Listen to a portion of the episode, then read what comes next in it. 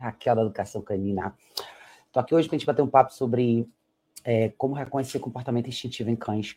Eu quero dar alguns exemplos aqui. Eu quero falar um pouquinho da farofa e de duas situações que aconteceram hoje com a gente, para elucidar um pouquinho desse conceito, para vocês entenderem um pouco da minha opinião sobre comportamento instintivo, como isso se manifesta e o que, que a gente tem que fazer, não só para reconhecer e entender, uma vez que a gente reconhece esse tipo de comportamento, entender como lidar com cães assim, então, todos vocês que estão acompanhando aqui o processo de treinamento da farofa, vocês sabem que ela chegou aqui por conta de uma reatividade muito forte.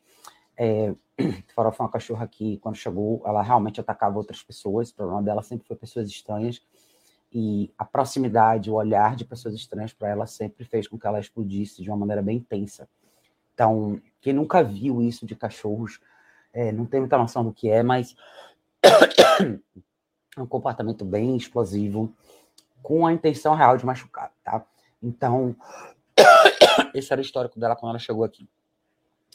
Uma parte do treinamento, uma parte importante do treinamento da farofa foi, está sendo ainda, essa questão de exposição social e controlar ela em situações onde ela esteja ao redor de estranhos, que esse é o grande gatilho dela.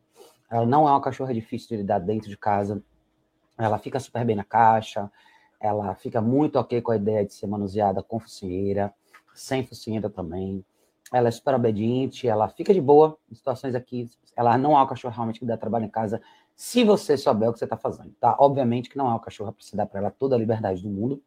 Ela não lida bem com agitação e excitação. É uma cachorra de personalidade forte que gosta de manter o controle. Como toda pessoa de personalidade forte é assim, ela não lida bem com ambiente descontrolado, com excitação extrema, com bagunça. Então, ela floresce no ambiente onde as coisas são mais previsíveis e ela sabe que tem alguém sob controle. Alguém no controle, né? Isso é muito importante. Ela é a típica cachorra que, se você não assumir essa função, ela vai assumir imediatamente.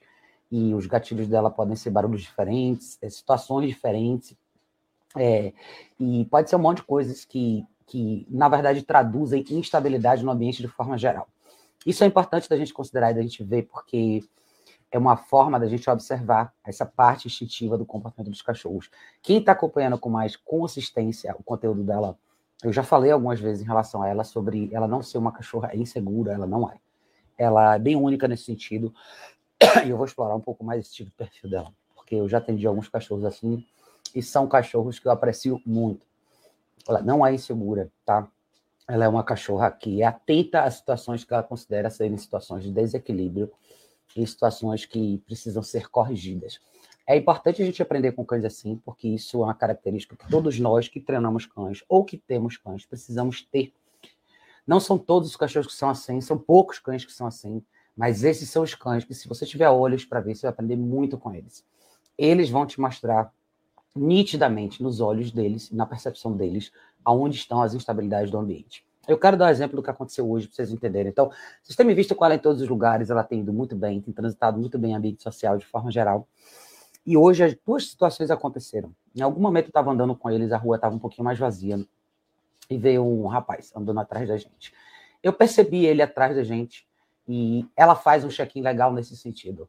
Então ela olhou para mim, ela olhou para trás, ela falou: é mais ou menos isso. Tem uma pessoa chegando um pouco mais próximo da gente do que deveria.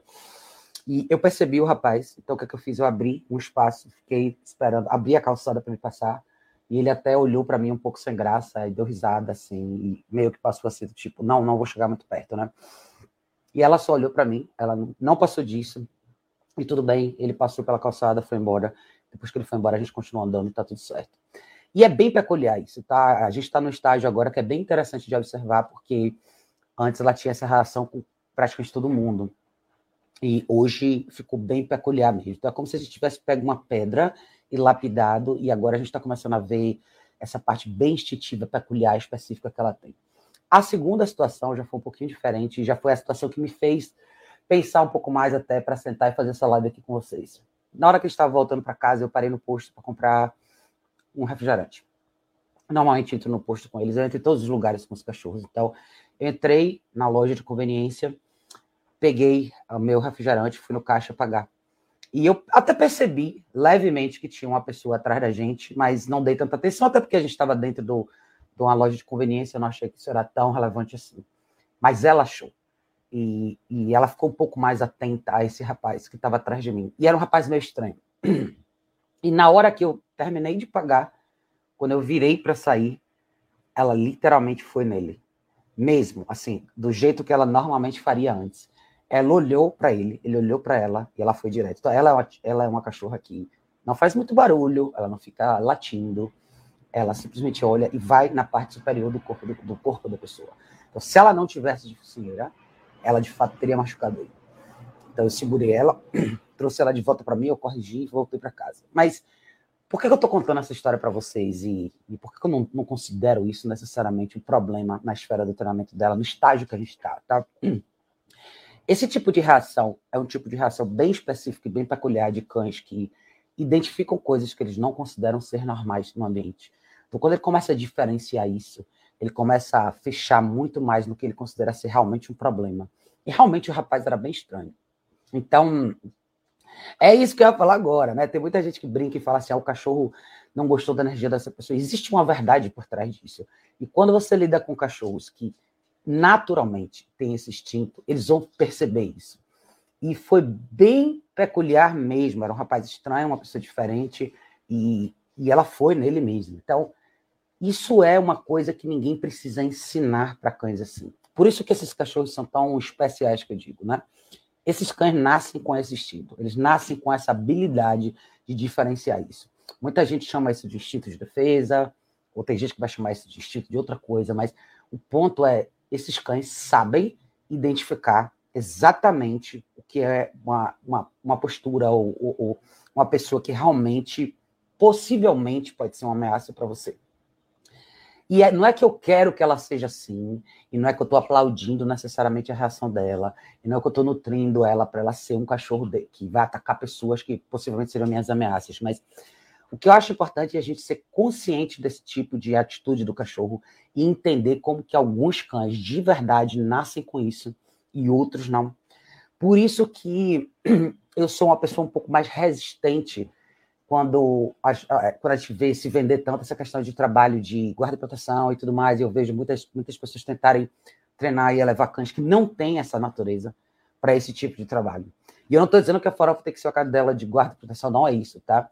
Mas o que eu quero mostrar para vocês é o que muita gente tenta construir do zero com o cachorro, outros cachorros nascem com isso naturalmente. Eu já tive o privilégio de trabalhar com alguns cães assim, e esses são os cães que eu gosto demais. Eles têm algumas coisas que outros cães não têm. Um outro cachorro assim é a Catarina. É, é uma cachorra, Carlos É uma cachorra que eu atendi desde muito jovem, uma pastora holandesa, que nunca, nunca jamais foi treinada para nada disso. E ela instintivamente tem essas características. Muitos, lógico que ela nunca chegou a explodir como a farofa, mas ela é uma cachorra que sempre foi extremamente segura, desde os 7, 8 meses de idade, eu fazia coisas com ela que outros filhotes estariam não, ter, não teriam a mesma habilidade de lidar com isso. E ela navegava em ambiente desse tipo muito bem. Ao mesmo tempo, apesar dela ser extremamente dócil, é uma cachorra que é, sabe identificar o que não está certo no ambiente. E ela já teve alguns episódios assim bem específicos, até porque ela é uma cachorra que vive com uma pessoa que tem problema de saúde, problema de mobilidade, então isso ficou até um pouco mais aceso nela. Mas eu acho que é interessante, as pessoas confundem muitas vezes isso com o cachorro é agressivo, ou o cachorro é, ele tem um problema real. Isso não é exatamente um problema, tá? Se você vive com um cachorro assim e você é consciente dessa habilidade do cachorro, é óbvio que você vai ter que controlar isso no cachorro e, e, e lapidar, vamos dizer assim, esse diamante. Mas ele nasceu assim. Ele tem esse instinto, ele tem essa visão, essa coisa diferente que outros cachorros não têm. Então, é muito interessante vocês verem isso, por isso que eu acho que para todo mundo que eventualmente pensa e quer trabalhar com cães de função e coisas desse tipo, pensem direitinho na escolha do cachorro, tá? É difícil, eu acho que hoje é muito difícil as pessoas terem esse olhar tão minucioso para entender quem são os cachorros que têm habilidades desse tipo. Esses não são cães para todo mundo. Não é todo mundo que tem habilidade de lidar com um cachorro como esse mas eles são absolutamente cães incríveis se você sabe ter a postura certa e meio que trabalhar em conjunto, vamos dizer assim, com um cachorro desse tipo, tá? Porque ali realmente era uma situação onde o cara era bem esquisito mesmo. Na segunda situação, uma situação onde ela foi de verdade para ele. E apesar de eu ter segurado e corrigido ela, eu entendi por que ela fez aquilo ali. Tá? E, e, eu acho que é uma questão muito interessante da gente identificar a habilidade instintiva que cada cachorro tem. Ela não precisa ser treinada para isso, ela não precisa ser treinada para morder, ela já tem isso. A única coisa que você precisa fazer é regular ela para que ela seja uma cadela de companhia bacana e, e ela o máximo que ela tenha que fazer é de verdade só fazer um check-in com você e deixar você com a noção real de que você está num perímetro onde você precisa estar um pouco mais atento, nada mais do que isso, tá? Então, eu queria muito que vocês observassem isso aqui. Nem tudo, infelizmente, dá para filmar. Eu não consigo ter alguém atrás de mim filmando tudo que acontece, mas várias situações desse tipo são legais de ver, porque minutos antes vocês viram ela no clube de gente ficou quase duas horas lá. Ela ficou numa boa, estava super cheio. Várias pessoas vieram, pessoas vieram perto dela, sentaram do meu lado, conversaram comigo. Então, está muito mais claro para ela essa diferença do que é estar num ambiente social com pessoas normais, que não representam ameaça nenhuma para ela, e uma situação diferente, num ambiente diferente, com a pessoa meio que cercando, ouvindo atrás da gente, de repente com uma intenção não tão boa assim. Então, é, eu acho que todos os cães têm um pouco disso até um certo ponto. Nem todos manifestam isso da mesma maneira, por outras questões. Tem cães que têm nervos mais fracos e não têm essa habilidade, mas cachorros como ela que tem isso é muito interessante de ver. E, eu, e é muito engraçado, até falei isso hoje mais cedo no story, sobre por que, que vocês não me veem com ela de focinheira sempre na rua, em ambientes sociais, porque eu não quero que ela que ela conquiste a ideia de finalizar uma situação desse tipo mordendo ou machucando alguém de verdade. Eu não quero isso. Eu quero só que ela entenda que ela pode trabalhar junto comigo nesse sentido. Fazer um check-in, eu tomo a atitude final. Esse é o ponto, tá? Mas ela consegue navegar super bem. Assim, ela está no estágio sensacional de ambiente social menor, inclusive, que é justamente onde eu vou no clube de tiro com mais frequência, e você vê ela ficar ali numa boa, sem problema nenhum, com a aproximação de mais pessoas ali pertinho. Então, é, eu acho que é importante a gente ter essa noção, tá? Cães de nervos fortes são os melhores cachorros, eu sempre falei isso, e por mais que eles dêem um pouco mais de trabalho para limpar essas primeiras arestas, depois disso, esses cachorros realmente florescem demais. Como cães companheiros, eu acho que eles têm muito mais habilidade de navegar no universo social do que qualquer outro cachorro. Giovana falou, é? deixa eu ver aqui a sua pergunta. Na sua opinião, você acha que o tutor sozinho, fazendo adestramento online, consegue resultados nesse aspecto, com cachorros parecidos com a fraca? Eu acho que sim. Eu acho que aí entra o seguinte: depende muito, Giovana, da, da sua habilidade de replicar isso. Eu não acho que o que eu faço é impossível. Eu acho que o que eu faço é bem simples até. Mas talvez a chave para tudo isso é a sua mentalidade, no sentido de entender o que você quer conquistar desse cachorro tem pedaços do treinamento intensivo que são bem desafiadores. Então, a primeira semana da Farofa aqui comigo foi uma semana difícil, porque ela entrou em combate comigo múltiplas vezes. É, eu, eu, eu precisei de alguns dias para determinar e deixar claro para ela que as coisas aqui funcionavam do meu jeito e que isso era bom para ela. E muitas vezes você tem que lidar com situações que são um pouco mais difíceis. Ela tinha que usar a focinheira com mais frequência, ela tinha problemas bem específicos de quando eu colocava ela na caixa, na hora de fechar, ela vinha para me morder. Quando eu ia tirar ela da caixa, ela vinha para me morder. Já em outros.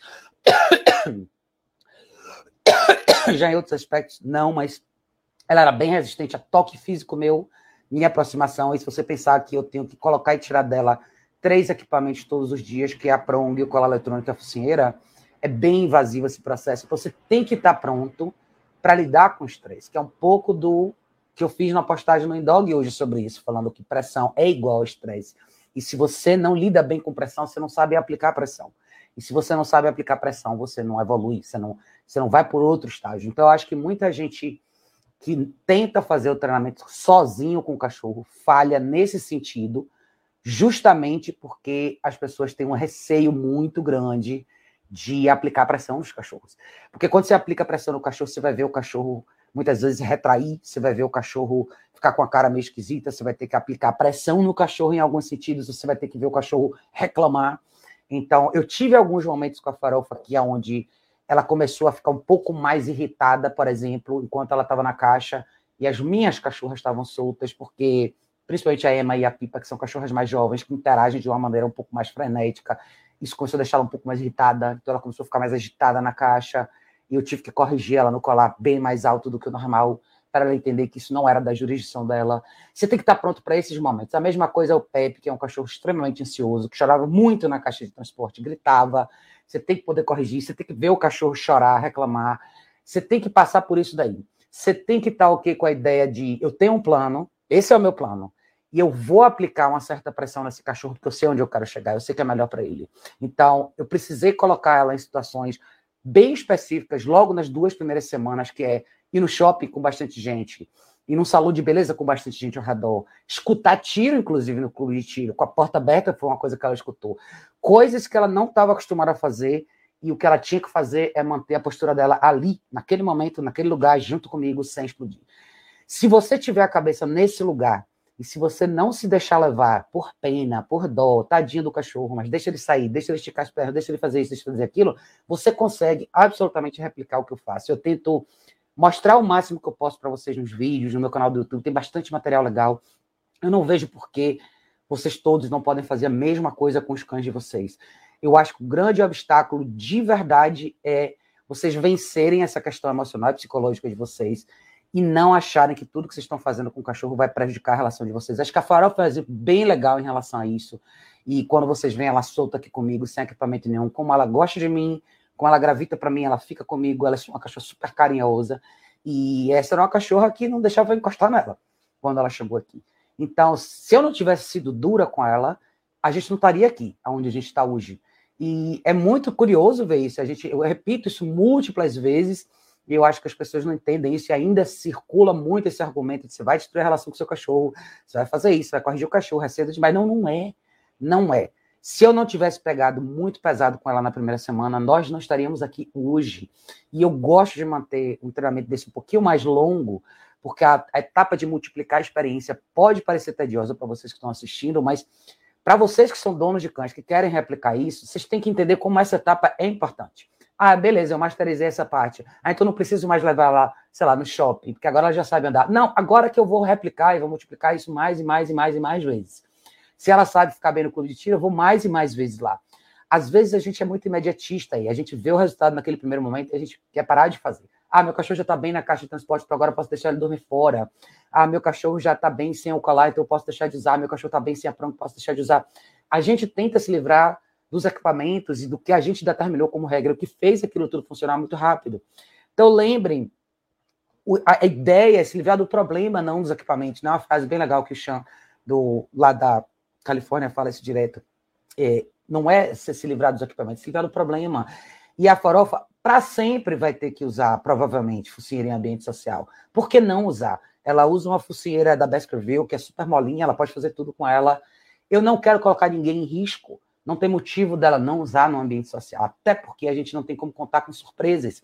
Eu mencionei isso hoje mais cedo no história. Já aconteceu de pessoas passarem atrás de mim, colocarem a mão nela, se aproximarem dela de uma maneira onde eu estava de costas e eu não vi. Isso vai acontecer. E ela aprendeu muito a diferenciar a ameaça de aproximação aleatória. Ela está muito bem nesse sentido. Mas ainda assim, pode acontecer uma situação que aconteceu hoje com a gente na loja de conveniência. E se ela não tivesse de focinheira, mesmo que esse cara fosse uma ameaça para mim, mesmo que ele tivesse ali para me assaltar de verdade, é, ela teria machucado ele. Eu teria tido um problema maior. Eu não preciso que ela machuque ele de verdade.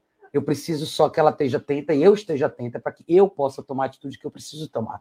Eu não preciso que ela materialize de verdade esse, esse, esse momento de agressão porque ela acha que ela precisa. É importante identificar isso como instinto dela. Ela tem esse instinto natural, isso é bom até um certo ponto, porque ela é atenta ao ambiente dela, ela com certeza vai saber mostrar para quem está conduzindo ela que tem alguma coisa diferente no ambiente que precisa ser, ser resolvida, seja por você ou seja por ela, então é melhor que seja por você. E se você tiver essa postura, você vai ter um cachorro maravilhoso, tá? Focinheira é uma coisa importante de ser usada. Comprem a focinheira da Baskerville, é excelente, ela lida com isso muito bem. É uma focinheira molinha, de borracha grossa, ela não vai conseguir morder ninguém. Ela consegue beber água, ela consegue comer em um ambiente social, se tiver ficar a tarde inteira fora não vai ter problema nenhum. Isso é uma coisa sensacional que ela tem. Pode colocar a focinheira e tirar dela é uma coisa que dá para fazer naturalmente, ela não tem problema com isso. E apesar de. ele é problemático mesmo, viu, meninas? Carlos entra só para bagunçar. É... apesar de parecer, muita gente acha, ai, tadinha, eu vejo muita gente falando isso, ai, tadinha da focinheira, eu prefiro que ela esteja assim, segura, do que ela tenha uma reação diferente e machuca alguém. Por mais que eu reconheça o instinto dela como uma coisa que não é exatamente uma coisa ruim, tá? Não é. Mas a gente está muito perto de um cenário onde ela ela tá ficando bem legal no que eu considero ser uma cachorra segura. E eu poderia estar tá mais atenta e sair com ela sem focinheira, sem problema nenhum. Mas eu não quero que nenhum de vocês tenha essa imagem e achar que, ah, beleza, depois de três semanas e meia, quatro semanas, beleza, já posso tirar a focinheira. Poder tirar a focinheira é uma coisa, dever tirar é outra coisa. Eu tenho certeza que eu consigo manusear ela sem focinheira na rua. A questão é, será que eu devo fazer isso? Será que eu devo tirar agora que ela está super bem condicionada a isso? Por que, que eu tiraria isso dela? Entendeu? A focinheira chama Baskerville. Baskerville Muzzle. Se você entrar no meu site educaçãocanina.org, vá lá em equipamentos, ferramentas, equipamentos de treinamento, você vai ter lá um link focinheira, tem essa focinheira Baskerville. B-A-S-K-E-R-V-I-L-L-E. É fácil, focinheira Baskerville, isso. Se você procurar no Google, você vai achar, vende em vários lugares, você tem que achar o tamanho. Só para vocês terem uma ideia, a focinheira que ela veio era até maior do que ela está usando aqui. Ela está usando a tamanho 2, essa daqui, tá? Então, ela é, ó, ela é uma borracha grossa, tá vendo? Tá vendo que dá para você ajustar bem uma vez que o cachorro começa a usar, você começa a poder moldar ela melhor. Para quem tem cães de focinho mais desigual, assim que ela ela é um pouquinho mais dura, você pode colocar ela um pouco na água quente, dar uma manuseada para ajustar, mas é essa aqui que ela usa. O que, que vocês têm que se atentar no tamanho da focinheira, tá? Não pode ter um espaço muito grande entre essa parte aqui, o focinho do cachorro, e essa parte aqui não pode machucar os olhos do cachorro, tá? Então, a focinheira dela é um tamanho maior do que esse, e até eu vou falar com a dona dela para trocar por essa daqui, tá? Que essa serve certinha dela. Muitos cachorros acabam tendo machucadinhos nessa região daqui, porque essa parte aqui da focinheira começa a encostar no olho do cachorro, quando ele deita, alguma coisa assim. Então, essa é a focinheira aqui que vocês têm que usar, tá? Então, é muito legal, ela é bem mais cara que as outras, mas vale muito a pena, tá? Maíra, é a 2, tá? Essa aqui é a 2. Se você achar dois, é melhor para ela. Maíra é a mãe da farofa. Dá para ficar, fica direitinho nela. Eu acho que fica melhor do que aqui você trouxe ela tá? Aí a mãe, a mãe da farofa, tá vendo? Essa daqui ficou direitinha dela, tá vendo? E já tá bem molinha, já tá bem ajustadinha, tá vendo? Ó como dá para você mexer direitinho. É sensacional, ela lida muito bem com isso, tá? É maravilhosa. Então, quando você pode ver quando eu tô com ela nos lugares, quando ela deita no chão, isso aqui não espreme os olhos dela, tá vendo? Não vem aqui para cima. E isso aqui fica numa distância onde ela consegue respirar, o narizinho dela vai ficar mais ou menos aqui. Aqui é o espacinho por onde ela bebe água e assim vai, tá? Então, cachorros como ela são cachorros que ganham meu coração rápido, porque é aquela história, você tem muita intensidade no cachorro e você tem que lapidar alguns pedacinhos e aí você chega exatamente no lugar onde o cachorro precisa estar. Ela, a Catarina, a Yolanda são cadelas assim que eu conheci e que eu tive a oportunidade de conviver com, e são as cachorras que eu realmente gravito, eu gosto bastante delas, porque são cachorros que têm nervos fortes, são cachorros que sabem lidar com esse universo lá fora, uma vez que eles entendem como diferenciar o que é ameaça e o que não é. E hoje foi até engraçado, porque a gente passou. É, foi pena que não deu para filmar. A gente estava passando, eu quase parei para comprar um café em outro lugar. Tinha uma moça sentada na frente na varandinha com um Golden deitado no chão. Deitado assim numa varandinha de, de, de restaurante. E quando eu fui na direção do restaurante, cara, esse cachorro explodiu de um jeito que queria vir na direção da gente de qualquer jeito assim, com raiva mesmo, né? E eu acabei meio que desistindo, eu falei, quer saber, eu vou tomar café em outro lugar. E, cara, ela ficou numa boa em relação a isso. A farofa não é uma cachorra que tem problema necessariamente com outros cachorros, mas ela também não gosta dessa intensidade é, quando outros cachorros mostram esse tipo de empolgação e excitação em relação a ela. Então, ela é uma cachorra do tipo, me neutralize que eu vou te neutralizar. Não invada meu espaço que eu não invado o seu. Então, ela passa por cachorros numa boa, a menos que o cachorro venha para cima dela e ela fica um pouco mais alerta, mas ainda assim ela respeita muito bem essa questão de ser conduzida por alguém que tem certeza do que está fazendo. Então, da mesma forma que a Catarina é assim, da mesma forma que a Yolanda é assim. Eles se são a minoria, mas eles têm uma habilidade muito única de identificar esse tipo de coisa. Eu acho fenomenal cães assim. De verdade, são cachorros que dá prazer em você ver a parte instintiva deles aparecer no momento certo, na hora certa, e ao mesmo tempo esses cachorros surge esse ímpeto, mas eles olham para você e falam: e aí, a gente vai ou a gente não vai? É, é uma sensação maravilhosa. Assim. Quem já trabalhou com cães assim sabe como eles são. É, de novo, eles não aparecem todos os dias, mas eles são cachorros extremamente especiais nesse sentido. E são cachorros que aprendem rápido. É, é como de verdade você. Por isso que eu acho que eu acredito que assim, cães que têm essa habilidade, eles nascem assim, ou você não tem eles. Não é que você não pode, muita gente trabalha cães diferentes para serem cães de função e tal. Eles podem até chegar perto disso, mas não é da natureza deles, como é da natureza dela, como foi da natureza dela ter feito o que ela fez hoje no posto de gasolina. Que ela viu de verdade uma pessoa estranha e falou: Ó, oh, isso aqui tá errado, você não viu, mas eu vi. E eu não quero que vocês fiquem com essa ideia de que ah, eu tô com orgulho disso porque ela foi para cima do cara. Não, não é isso. É uma questão de ser consciente, identificar isso. Porque essa mesma cachorra passou a tarde inteira comigo numa boa, ao redor de outras pessoas, sem fazer nada com ninguém. É de extrema importância vocês reconhecerem cães que têm essa personalidade. Eu gravito para esses cachorros, eu gosto demais deles. Para mim, são os melhores cães para se trabalhar. E se você tem um cachorro assim em casa, cara, aprecie esse cachorro e trabalhe junto com ele. Você vai ter, assim, um espetáculo de companheiro na sua mão. Eu tenho algum. A minha cachorra mais velha é assim. É que agora ela já tem 14 anos, então vocês não vão ver muito esse lado dela, mas ela sempre foi uma cachorra desse tipo também. E esses cachorros são sensacionais. Se vocês tiverem a oportunidade de trabalhar com cães assim, não achem isso ruim. Acho que muita gente às vezes espera que seja mais fácil treinar um cachorro de nervo mais leve, um cachorro menos instintivo, um cachorro menos reativo, vamos lá que é o caso do Pepe, por exemplo. E o Pepe é um cachorro que dá muito mais trabalho no treinamento, porque a ansiedade é uma coisa muito mais problemática. Quando você lida com ansiedade, você está falando de um cachorro que não tem habilidade de se regular. Qualquer cachorro que tem pouca habilidade de se regular, ou, ou pouca habilidade para qualquer coisa, são cães que você tem que fazer ele subir, ou seja, fazer ele desenvolver uma coisa que ele não tem, versus um cachorro que tem isso demais, e muitos cães reativos têm isso, e você só tem que regular. Então, é, é como você pegar um material simples que você tem demais, e você só tira o excesso, versus um que não tem nada e você precisa fazer aquilo ali crescer. Então, esses cachorros acabam dando um pouco mais de trabalho. Então, o Pepe é um cachorro que consome um pouco mais do meu tempo, porque é mais difícil para ele lidar com situação social, não porque ele morde ninguém, mas porque ele quer estar tá perto das pessoas, ele quer o afeto das pessoas, ele quer engajar com as pessoas.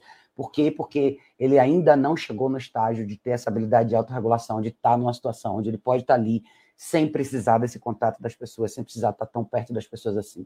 Então, é importante a gente lidar com isso e saber reconhecer. Eu acho que muita gente gravita, e é engraçado isso, porque quando eu vou lá fora, no mundo real, em ambiente social, todo mundo gravita pro Pepe. Ai, que bonitinho que ele é, que gracinha que ele é. Quando, na verdade, o Pepe é um cachorro muito mais difícil de conviver do que a farofa, que é uma cachorra que todo mundo fica um pouco mais assustado quando vê ela, porque ela faz aquele olhar assim, meio do tipo, fica aí, não chega tão perto de mim, eu estou na minha, até porque ela está de focinheira também, então ela acaba já deixando as pessoas um pouco mais, a, a, mais receosas, mas mal sabem eles, cara, farofa cachorra muito, mas muito, muito mais fácil de conviver com do que o Pepe. Então, o Pepe vai ficar um pouquinho mais de tempo aqui comigo, e eu vou até depois mostrar para vocês um pouco desse processo com ele, de o que, que eu tenho feito com ele em relação ao colar. Então, eu tenho usado o colar muito mais com ele dentro de casa do que fora, para regular ele nesse sentido, para ele aprender a lidar com essas situações mais passivas, para ele aprender a ficar um pouco mais distante em relação à caixa, para ele vocalizar menos. Então, o colar está sendo muito determinante para ele aqui no ambiente doméstico, muito mais do que lá fora, tá? Então, eu quero muito que vocês prestem atenção nisso. Eu, eu sei que eu não falo muito sobre essa, essas coisas, essa parte de comportamento instintivo dos cachorros, mas eu eu tenho olhos muito minuciosos para ver isso. Eu gosto demais de cachorros como ela, demais. E todo mundo acha engraçado isso, porque talvez os cachorros que são mais desafiadores nesse sentido, são os cachorros que eu me apego mais, porque eu me identifico muito com cães assim. Eu sou uma pessoa alerta nesse sentido, eu presto bastante atenção ao meu redor. Eu sou desconfiada também, então presto muita atenção nas coisas que possivelmente podem ser uma ameaça para mim, o que vale a pena, o que não vale. Então, esses cachorros com certeza ganham um espaço diferente para mim. Então, eu, de novo, eu não estou jogando confete na atitude dela hoje, tá, gente? Mas eu estou dizendo que é uma coisa importante da gente reconhecer eu não quero que vocês tenham uma situação como essa e sempre achem que isso é horrível, que isso é a pior coisa do mundo. Isso é um comportamento instintivo natural de cães com essa característica. Muito diferente. Eu estou falando de uma cachorra que nunca foi treinada para nada disso.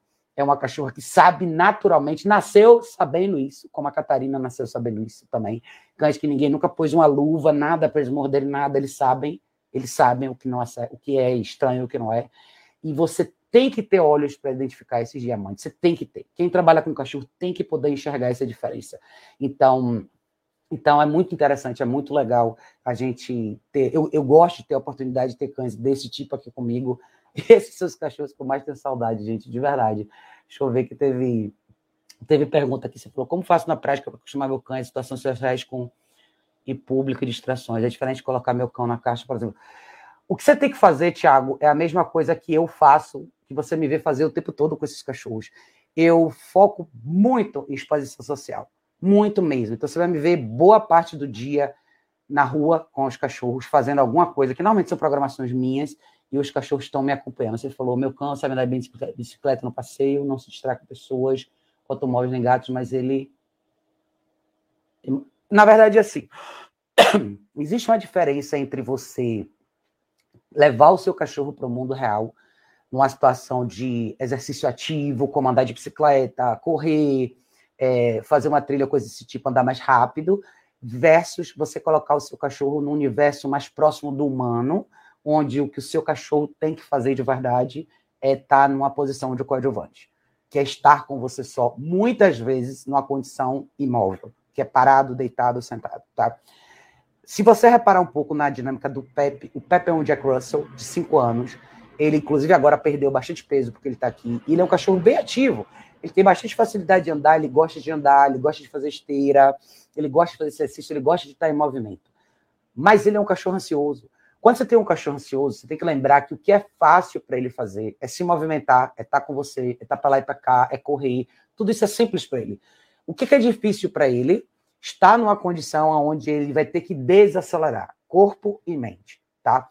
Então, hoje eu até dei um exemplo disso, porque o Pepe é super comilão, ele está acostumado a pedir comida para as pessoas. Então, toda vez que você senta com ele no lugar, se tiver comida envolvida, ele fica ali apertando sua mente, olhando para você e querendo alguma coisa de você. A comida é o número um para ele, mas se você tender a ser uma pessoa afetiva, afetuosa com ele, ele vai fazer a mesma coisa. Ele vai ficar olhando para você, ele vai tentar subir em você, vai pôr as patas em você. Então, o que, que isso te diz? Você tem que poder ler a atitude do cachorro e entender o que, que você tem que fazer. O cachorro tem uma dificuldade grande em se autorregular no ambiente social sem pedir nada de ninguém nem no ambiente. Esse é o teste para ele. Por isso que eu faço isso múltiplas vezes com ele. Qualquer lugar que eu vou com ele, em algum momento eu tenho que parar e sentar. E muitas vezes isso é tedioso para as pessoas, tem que ficar parado ali só olhando. Mas o cachorro precisa aprender a estar nessa situação. Então, quando eu levei ele no correio, foi isso. Quando eu levei ele no salão de beleza, foi isso. Quando a gente fez o encontro com a turma do grupo de suporte no shopping, a gente ficou, sei lá, duas horas sentada na frente de um parquinho de criança, olhando o movimento que ele tinha que fazer, nada. E ele estava cercado de múltiplas pessoas, pessoas que queriam, que poderiam facilmente fazer carinho nele, porque ele é um cachorro bonitinho, ele é engraçadinho. Então, se você quer condicionar seu cachorro a estar tá bem no ambiente social, o que você precisa fazer é multiplicar a experiência. Para um primeiro estágio, o que, é que você tem? Você tem que ter no cachorro um equipamento que permita que você controle ele. Se você está falando de um cachorro que não tem nenhuma base de obediência, que é o caso do Pepe, seu papel é simplesmente manter ele no mesmo lugar. Você não precisa pedir senta e deita porque ele não sabe o que isso significa. O que você precisa é não permitir que ele se mova. Eventualmente ele vai sentar, eventualmente ele vai deitar. E você tem que criar duração nessa resposta. Uma vez que você comece a fazer isso, você vai fazendo isso múltiplas vezes. Crie isso todos os dias. Vai em lugares diferentes. Saia para tomar um café, saia para fazer alguma coisa, saia para almoçar com seus amigos e leve o seu cachorro nessa situação. Lembre que o seu papel ali é manter o cachorro no mesmo lugar sem nenhuma reação explosiva. Por isso que é tão importante você ter um equipamento que te permita intervir. Ele não pode estar ali rosnar para alguém que chega perto de você, ele não pode estar ali latir para o cachorro que passa na calçada. Esse tipo de experiência é extremamente valiosa para o cachorro e cansativa para o cachorro. E você acha, ah, eu vou ficar sentada duas horas com o cachorro, depois eu vou ter que correr duas horas com o cachorro. Não, você vai ver um cachorro extremamente cansado depois disso. Isso faz uma diferença gigantesca na dinâmica de comportamento dos cachorros, na transformação de associação que o cachorro pode ter e eu acho que as pessoas fazem pouco disso. Então, eu no seu lugar faria isso. Não é que você não pode fazer exercício, não pode andar de bicicleta com o cachorro, não é isso, tá? Mas você precisa equilibrar e fazer esse outro lado acontecer com tanta frequência quando você faz exercício físico. Porque o exercício físico para um cachorro é fácil, ficar parado é difícil, tá? Principalmente no ambiente social com bastante distração. O que mais você tinha colocado aqui? É, Você falou, estou seguindo sua dica de receber visita com criança que não para de correr dentro de casa com meu cão dentro da caixa de transporte. Mas ele não para de latir. O que eu tenho que fazer? Invista no colar antilatido. Sem brincadeira, é assim. Colar antilatido é o melhor investimento para pessoas que têm cães que vocalizam demais. Eu uso com Pepe, já usei com Pepe, uso bastante ainda com Pepe e já usei com a farofa também, tá? A grande vantagem do colar antilatido é que ele aciona sozinho. Então o timing dele é perfeito. Você tem o da Color Technologies e você tem o da Garmin, que são dois que eu gosto bastante. E, e eu sempre falo que vocalização é a pior coisa que pode acontecer dentro da vida de alguém que tem cachorro, tá? Você quer cortar isso pela raiz, colar antilatido. Veja no meu site, tem modelo, você pode comprar na Amazon, você pode comprar onde você quiser, você pode encomendar comigo se você quiser, mas faz toda a diferença. Quem tem cães que vocalizam bastante, invistam no colar antilatido. Nessa situação em particular que você acabou de escrever, é onde ele vai ser mais útil. Se você usar o colar eletrônico, ele também vai servir nesse sentido. A diferença é que você vai ter que acionar. Então, a definição de timing depende de você. Diferente do colar latido, que vai fazer esse trabalho sozinho. Esteja pronto para o cachorro gritar. Dar um grito bem assustador na primeira vez que ele for corrigir, tá? Faz parte, por isso que eu gosto que o cachorro tenha essa primeira experiência dentro da caixa de transporte. Ele vai sentir essa sensação, ele vai parar. Você precisa replicar isso para o cachorro entender que dentro da caixa é o lugar dele ficar quieto. Ponto, tá? De verdade, estou te dando um conselho, porque eu atendo cães direto aqui que vocalizam demais, e não tem nada pior do que isso. Não tem nada pior do que você conviver com um cachorro que vocaliza constantemente, tá? Então, você falou que está sendo uma semana infinita com o cachorro aqui. Eu entendo você. De verdade, todos vocês que treinam cães têm que ter pelo menos um colar latido. E vocês que têm cachorros que tendem a vocalizar demais, o, colar antilatido é um pouquinho mais barato que o colar eletrônico. Dito isso, o colar antilatido vai servir maravilhosamente bem para esse tipo de situação em particular. Seja cães que vocalizam quando, você, quando estão na caixa, nessa situação que o Thiago descreveu, com mais gente dentro de casa, mas tem pessoas que têm cães que vocalizam na caixa apenas quando a pessoa sai. E aí é só o colar antilatido que vai resolver. Porque se você tiver com colar eletrônico, em algum momento você vai sair do raio de alcance e você não vai poder mais corrigir, até porque você não vai estar ouvindo. Mas invista num colar antilatido de qualidade, tá? E Color Technologies ou Garmin. São os dois melhores. Eu acho que o da Garmin é até melhor. Sandra falou, hoje comecei o exercício do playlist, mas ele não relaxou deitado, apenas sentou uns 15 minutos. 15 minutos não é nada, tá, Sandra? Não estou dizendo que, não, que foi em vão que você fez. Mas você está começando a fazer, pegue um momento do seu dia, onde você não tenha mais horário para nada, normalmente para todo mundo isso é à noite. Põe o cachorro nesse lugar, espere ele completar o exercício. O que é completar o exercício? Eu quero ele deitado por pelo menos cinco minutos. Vamos supor que você demore uma hora pra, esperando para o seu cachorro deitar. O seu exercício completo acabou de começar ali. Então, depois que ele deitou, eu quero pelo menos cinco minutos, depois dez minutos, depois vinte minutos, e assim vai. É extremamente cansativo para você, eu sei que é. E é para todo mundo que faz esse exercício. Mas é assim que você tem que começar, tá? Pense que o caminho é longo para o cachorro. Às vezes o cachorro precisa de muito mais do que 15 minutos. Cães, eu já atendi cães que demoraram uma hora para deitar, para pôr as quatro patas no chão, pela primeira vez.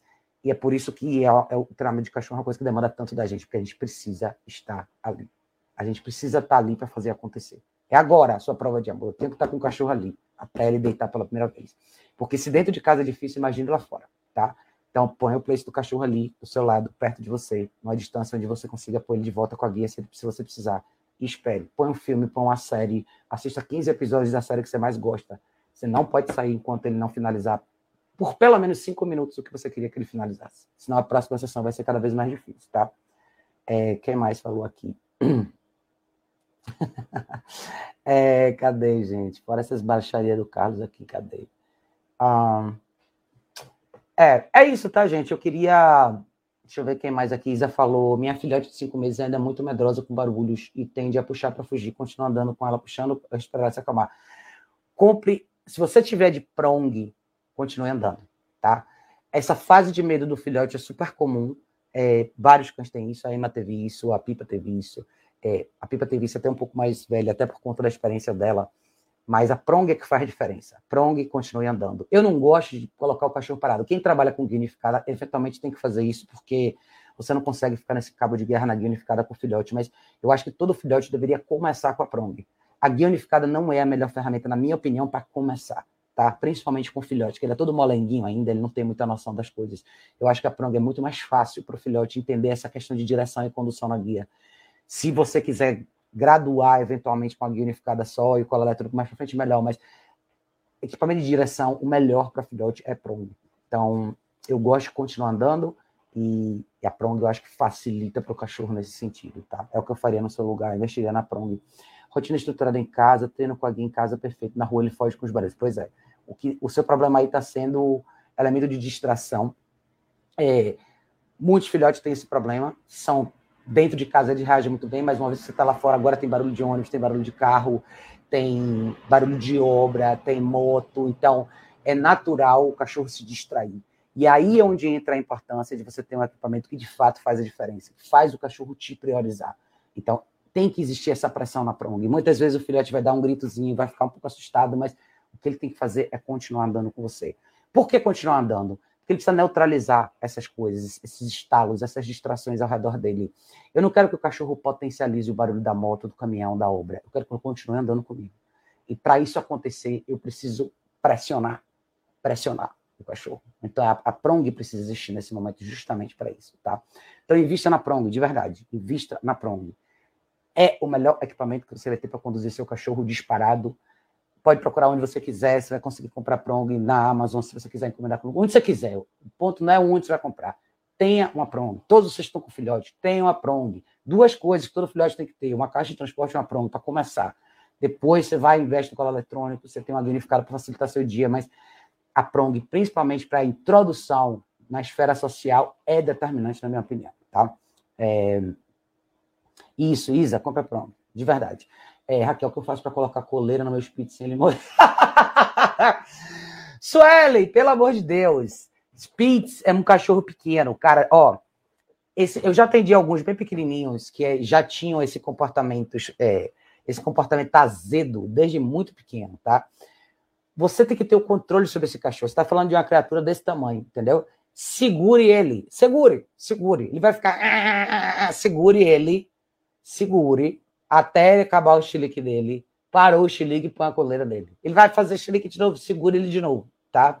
Eu acho que o grande desafio das pessoas que têm Spitz é porque eles são cães muito pequenos, são muito frágeis, e as pessoas têm medo de machucar eles. Só que eles não têm medo de machucar vocês. Eles tão, são, são tão selvagens quanto cães grandes, só que num pacotinho desse tamanho, tá? Então você tem que ter a habilidade de segurar esse bicho na sua mão e segurar ele. Deixa ele fazer o chilique dele, segure ele. E aí você põe ele parado de novo no chão, põe a guia nele e assim vai, tá? A maioria dos Spitz que eu atendo são assim, infelizmente. Todo mundo olha para eles como essas coisas fofinhas, bonitinhas, mas eles são ardidos e azedos. Então, você tem que tratar eles de acordo, né? Você tem que tratar mal o cachorro, mas você tem que ter a mesma postura firme e forte que você teria com a cachorra grande, você tem que ter com Spitz. Eles só são pequenos, tá? Se você tiver dificuldade, chame alguém para te ajudar. Mas não deixe um bicho desse tamanho tomar conta da sua vida, isso, olha, pelo amor de Deus. Olha o tamanho da tralha que eles são. Mas é isso, tá, gente? É, eu não quero me alongar tão mais do que isso. É, o que eu queria falar um pouco é sobre essa questão instintiva, até pegando um ganchinho só para a gente finalizar, falando sobre essa questão de Spitz, é, eu acho que esse é um cachorro que foi muito vendido e foi muito comercializado pela aparência dele, e muita gente esqueceu um pouco do lado instintivo desses cachorros. É, eles são meio raposinhas mesmo. Eles são cachorros que até gostam de coisas um pouco mais rústicas. Muitas coisas até que jogam contra a, a, o formato de corpo deles, a fisiologia que eles têm, mas eles são cachorros que gostam bastante de exercício físico, são cachorros que florescem no universo com mais disciplina, são cachorros que precisam de restrição e são cachorros que precisam viver com pessoas que entendam isso, tá? Você não pode, pelo tamanho, se deixar levar, porque boa parte dos espíritos que eu já atendi são cachorros que vocalizam demais, que são muito difíceis de conviver com, justamente porque a gente tem pena de colocar uma rotina mais específica para cães do tamanho deles. Eles absolutamente têm que ser treinados da mesma forma que os outros cachorros são. São cachorros que podem usar prong, são cachorros que podem usar cola eletrônica e absolutamente devem usar caixa de transporte. Não dê liberdade para esses cachorros só porque eles são miudinhos, tá? Eles dão trabalho, dão bastante trabalho. Mas se você tiver uma rotina bacana, bem estruturada, com bastante disciplina, você pode ter ótimos cães assim, tá? Então, se você não souber por onde começar, chame alguém para te ajudar presencialmente, tá? Não fique com dó, não fique com pena da carinha que eles fazem, porque eles dão bastante trabalho. Mas podem ser excelentes cães também, tá? E tose esses espíritos, pelo amor de Deus. Deixa o pelo deles cortadinho, porque eles ficam bem mais bonitinhos. Mas é isso, tá, gente? Se vocês tiverem dúvida depois em relação a isso, eu, depois eu quero falar, vou falar um pouco mais sobre esse lado instintivo, eu gosto bastante disso. Eu gosto de lidar com cachorros assim. São altos e baixos importantes, mas eu acho que são percepções boas para a gente ter em relação aos cães que a gente lida todos os dias, os que a gente treina e os cachorros que a gente escolhe ter pra gente, tá? Mas é isso. É, vão tocar a noite de vocês. Se tiverem dúvida, deixa aqui nos comentários e a gente se vê em breve. Próximo vídeo.